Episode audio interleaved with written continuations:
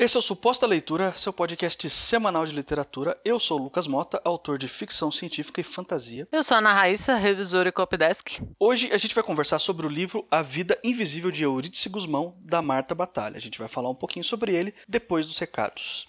E mais uma vez estamos aqui para te lembrar que se você trabalha com texto, se você escreve e não importa o que você escreve, se é ficção, se é não ficção, e você precisa de uma ajuda com o seu texto, a gente pode te ajudar. Tanto eu quanto o Lucas, a gente faz esse serviço em duas áreas diferentes. Eu faço a revisão de texto depois que o seu texto está pronto, ou o copydesk quando você está já com uma boa ideia para onde você está indo e a gente pode analisar esse texto. E ou você já está com ele pronto, você só quer uma revisão para apresentar para edital, para submeter, para publicação ou para autopublicação precisar da nossa ajuda, nossos contatos estão sempre aqui no link, é só mandar um e-mail. E eu também posso te ajudar prestando o serviço de leitura crítica, que é um parecer técnico enquanto você ainda está construindo o seu texto. Você pode ter terminado o primeiro, ou a primeira ou a segunda versão do manuscrito e, e quer que alguém dê uma avaliada, ver os pontos que estão funcionando bem, os que não estão funcionando, para que você possa consertar antes de partir para a finalização mais técnica mesmo, que é essa que a Raíssa acabou de falar. Se você quiser um orçamento do meu serviço ou dos serviços que a Raíssa presta, vai ter os dois links aí na descrição do podcast aí embaixo para você chegar lá mais rápido.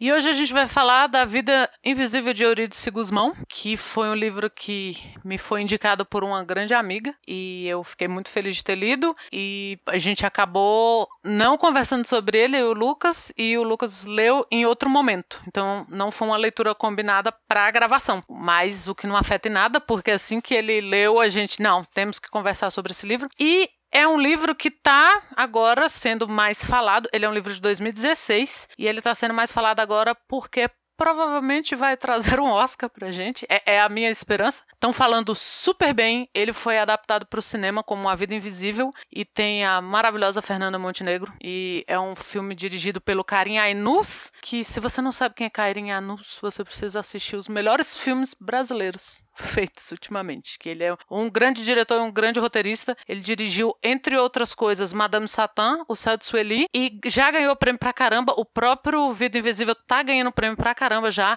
Ele é co-roteirista de Abril Despedaçado de cinema Aspirinos e Urubus. Então, assim, gente grande. Bom, e a sinopse aqui da Vida Invisível de Eurídice Guzmão é, na verdade, esse aqui é um livro. Eu não sei como que eu posso categorizar esse livro em uma única palavra só, mas ele é, é um livro muito, não sei se talvez realismo, é porque o realismo ele, ele, ele não abrange só uma coisa, só um aspecto literário, né? Mas a gente pode dizer que é um livro dentro do realismo e ele vai contar a história da Eurídice e da Guida, que são irmãs, Eurídice e Guida Guzmão. E eu acho que eu, go eu gostaria de definir esse livro não como uma história das duas irmãs, embora se você for olhar em todo o material promocional do livro, ele tá com essa, com essa, com essa sinopse dizendo que as duas são as protagonistas e que a história vai girar em torno delas, e de certo modo gira mesmo, mas eu acho que é mais preciso dizer que esse livro é o retrato de uma época. Eu me senti transportado para dentro dessa realidade e mais especificamente para dentro dessa realidade do ponto de vista das mulheres desse livro, embora tenha personagens homens também que são abordados e que ganham o seu momento aqui no livro e a história deles é contada também. Mas eu gosto dessa ótica feminina de mostrar como eram as coisas algumas décadas atrás no Brasil, mais especificamente no Rio de Janeiro, e principalmente pelas histórias da Eurídice e da Guida, contando a vida delas, como elas casaram, o que aconteceu com elas, qual que era o tipo de pressão que existia na sociedade na época para uma mulher, o que uma mulher tinha que alcançar para ser considerada uma boa mulher, vamos colocar dessa maneira, né? Para que ela não fosse, não, não sofresse nenhuma consequência social. E o livro mostra que isso não quer dizer nada, porque elas acabam sofrendo consequências sociais, mesmo alcançando certos, certas marcas que a sociedade cobrava delas de alcançar. Enfim, é um retrato muito delicado, muito sensível e o texto é muito, mas muito habilidoso. Eu achei que tudo isso, todo esse retrato de época foi muito bem entregue num, num, pacote literário super, super afiado. É um livro de estreia da Marta e é um puta livro de estreia. E esse aqui é um episódio de recomendação, ou seja, você pode ouvir sem medo porque não vai ter spoiler nenhum. Quando eu li, eu não sabia que era o livro de estreia dela. E aí eu, nossa, vou atrás para ver o que mais que ela escreveu e descobri isso e fiquei muito cara. Mas ela já era uma escritora, né? Ela já escrevia para revistas, para jornais e tal, e ela já tinha estudado, já tinha feito mestrado, ela é jornalista e tal. Então ela já tinha, ela já era escritora antes de ser, sei lá, romancista, se podemos dizer assim. E eu achei também a escrita dela muito madura e muito muito acertada. Ela faz esse retrato que você falou, o retrato de uma época, sem parecer novela, sabe? Que, que eu quero. Você consegue entender o que eu quero dizer? Assim, sem parecer. É, não sei se eu consigo outro termo, sem parecer novela mesmo, sem ficar aquela. Sem ficar no raso, sem ficar só passando por um personagem ou pro outro. Eu achei muito bem delimitado o que ela queria mostrar com cada personagem e naquela época. Eu concordo plenamente. Eu vou até repetir uma frase que eu falei aqui, eu acho que foi no nosso podcast sobre O Velho Mar, que é uma frase do Robert McKee, que é, ele estuda narrativa e, e, e, dá bastante palestras e cursos, escreve livros sobre isso, é um cara muito importante, principalmente em Hollywood, né, para pessoal que gosta mais de escrever roteiro para cinema. E ele fala que os bons autores, eles tiram a vida das histórias simples, enquanto os maus autores reduzem o profundo ao banal. E, e isso aqui é, se aplica perfeitamente ao livro da Marta aqui, porque é uma história simples. É, ele está basicamente retratando o cotidiano, o dia a dia de duas personagens principais e, e mais de um,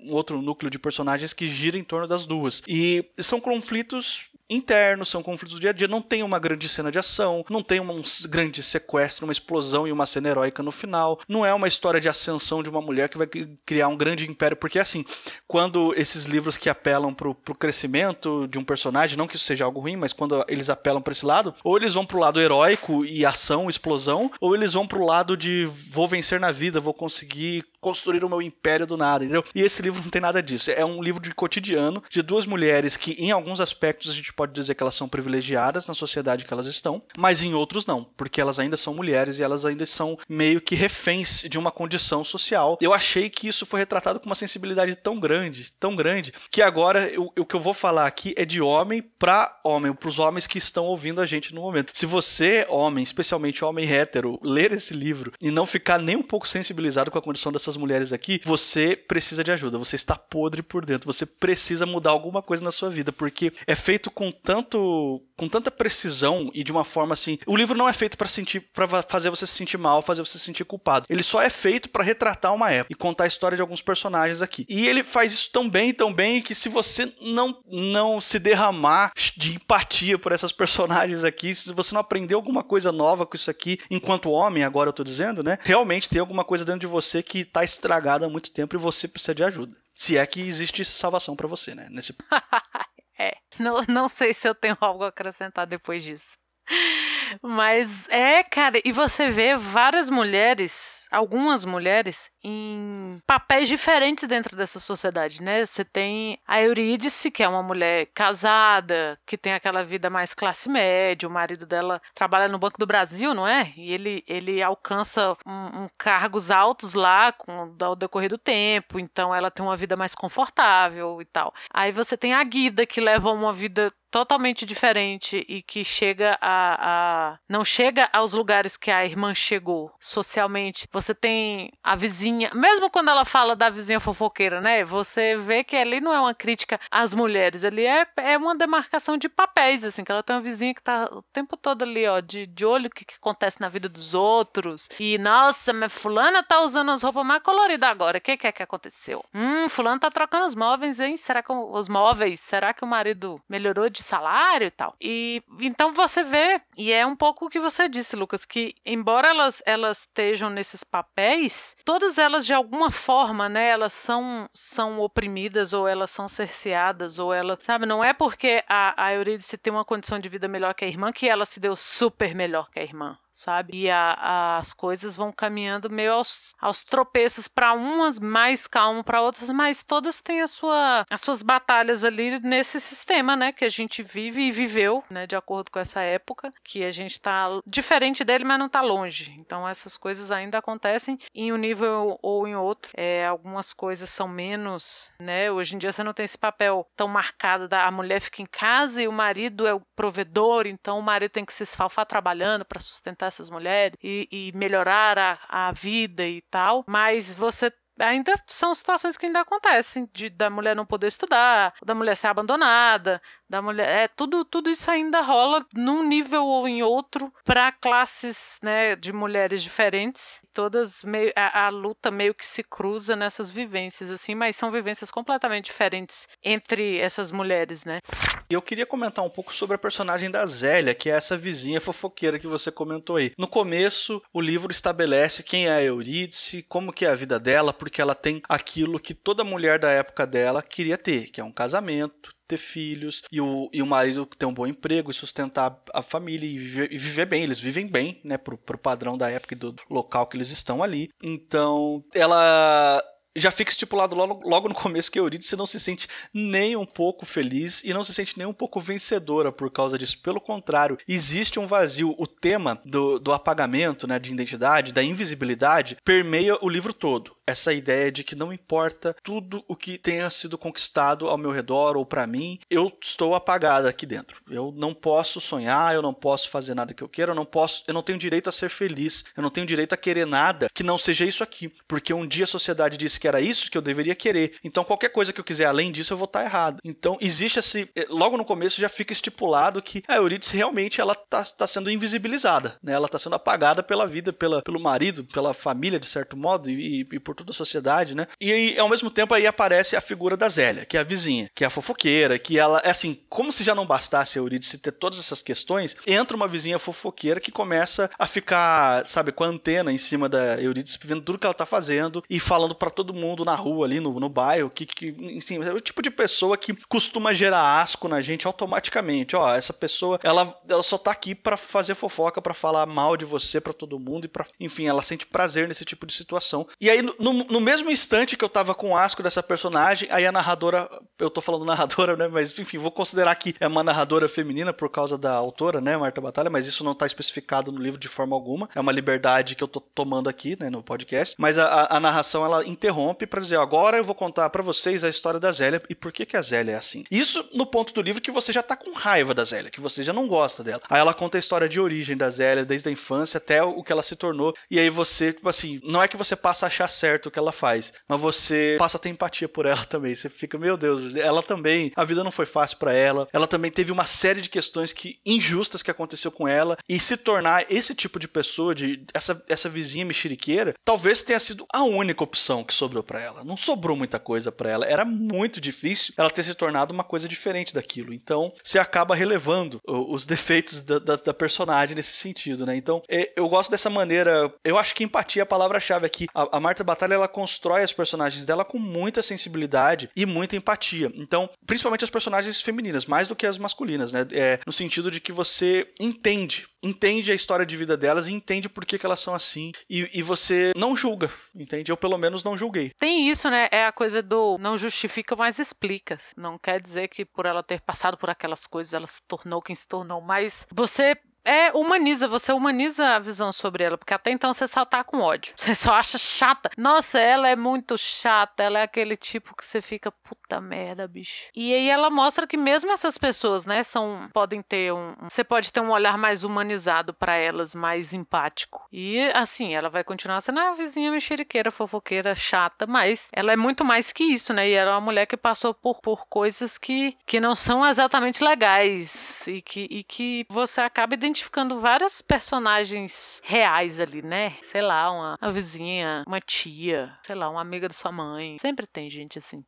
Eu queria chamar a atenção para um detalhe aqui. É, as, existem algumas poucas personagens negras no livro que elas aparecem muito pouco. Elas, assim, são super coadjuvantes e a história de nenhuma delas é aprofundada. Mas eu fiquei um pouquinho com a pulga atrás da orelha e, na maneira como é, o texto se referia a elas e retratava elas. Para explicar melhor o que eu estou dizendo, dentro da, da escrita, né, do, na, na, na minha comunidade, no meu nicho de escritores, assim, dos colegas que a gente conversa sempre, existe uma discussão de que quando você descreve a cor da pele de um personagem não branco e os personagens brancos você não descreve, o que você está dizendo no subtexto é que o normal é ter a pele branca e todo o resto é o, o exótico, estranho, e é esse que precisa de descrição específica. Entende? Se você não tá descrevendo, ó, esse personagem ele tem uma pele branca, bem clarinha, e, e, e se você acha que não precisa descrever o personagem branco, eu, eu não sei qual que foi, assim, não, não tô julgando a Marta aqui, né? Não, não é isso. Mas eu, eu fiquei com essa sensação de que em alguns momentos algumas descrições pesaram mais para as personagens negras, mas eu também não vou reivindicar para mim aqui que eu tenho um grande conhecimento sobre as questões raciais, então eu não, eu não posso avaliar, eu não posso dizer o que, que é, então só deixa aqui se você quiser falar alguma coisa, Raíssa, e também se algum dos nossos ouvintes aí tem uma opinião mais embasada sobre esse assunto e quiser deixar nos comentários aí, falar com a gente nas redes sociais também, é muito bem-vindo, a gente gostaria de saber o que, que vocês têm a dizer sobre isso, né? É, não, não chegou a me incomodar de alguma forma. Eu percebi que ela faz mesmo essa diferenciação, mas não foi nada que, que chegou a me incomodar. A forma como ela descreve personagens não brancas, né? Mas tem uma coisa nessa, nessa questão aí de que ah, ela retrata um pouco as personagens negras. A Eurídice é uma mulher de classe média que mora na zona sul de, de, do Rio, né? Então ia ficar meio forçado ela ter uma colega negra no mesmo patamar de vida que o dela naquela época, eu acho. Acho que ia ser meio forçado, assim. E eu também acho que a gente não consegue incluir tudo o tempo todo num texto. Você não consegue. Você já está tratando ali da questão feminina numa determinada época, e essa questão feminina ela já tem vários recortes. E ela, eu acho que ela escolheu por, por parte do recorte social. Então, não sei também se, se, se uma discussão racial mais aprofundada ali não ia perder meio a mão do, do livro. Que não, não significa que ela não faça, né? Principalmente a, mãe, a irmã dela, a Guida, que, que vive no, em, em, zonas mais pobres e tal, ela tem vizinhas e amigas que são negras e, ou não são brancas, mas eu acho que não, não dá para incluir tudo também o tempo inteiro, né? Ah, vou... Porque aí vira Tolkien. Não sei se, se era disso que você estava falando, mas aí eu acho que vira Tolkien, sabe? Todo livro meu vai ter uma pessoa com portador de deficiência, um indígena, um negro, uma mulher. Não cabe, não dá. A não ser que você tenha um. Não, não sei. Eu acho que, que artisticamente é meio impossível você englobar todas as coisas o tempo inteiro. Então, não. Eu acho que ela fez uma escolha e a escolha dela partiu da da, do espelhamento das questões mais sociais que propriamente raciais. Eu, eu entendi a sua colocação. Eu não, eu não tô, assim, achando que ela deveria englobar mais, te mais temas e mais questões que não estão englobados no livro. Mas existe essas personagens ali. Existe uma personagem que é a.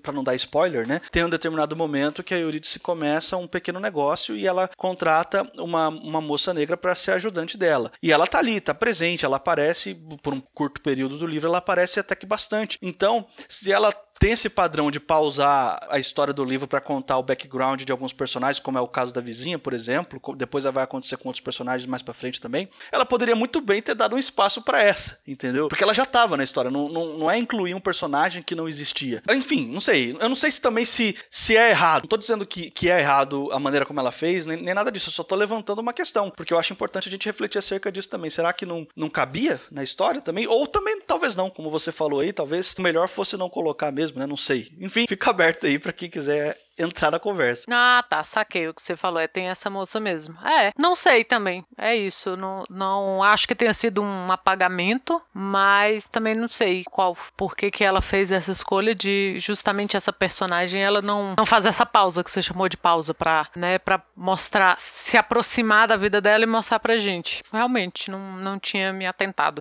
Eu me atentei para um outro detalhe também, que as, as irmãs, a Euridice e a Guida, elas, embora elas tenham uma criação, a, a Guida é mais velha, bem, alguns anos mais velha do que a Euridice, então ela tudo aconteceu com ela primeiro, ela entrou na adolescência primeiro, é, teve algumas experiências é, românticas antes da irmã e tal, então ela ensinou muita coisa para a irmã mais nova. A personalidade das duas é muito diferente e isso está muito, muito palpável na história delas e na história da família delas e nas consequências que isso vai ter lá na frente, porque tem consequências grandes essa, essa diferença de personalidade.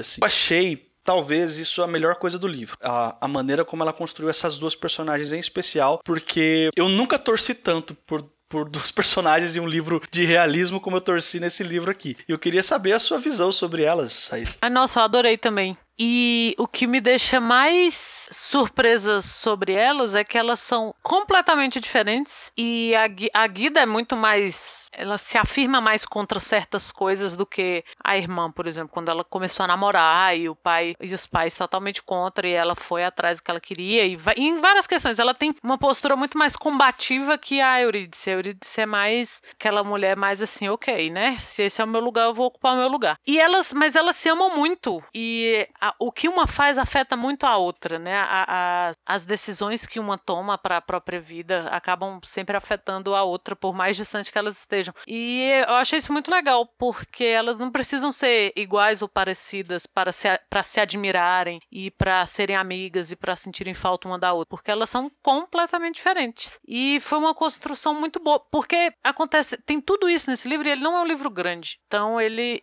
é, ela é muito acertada no, na forma como ela constrói as duas.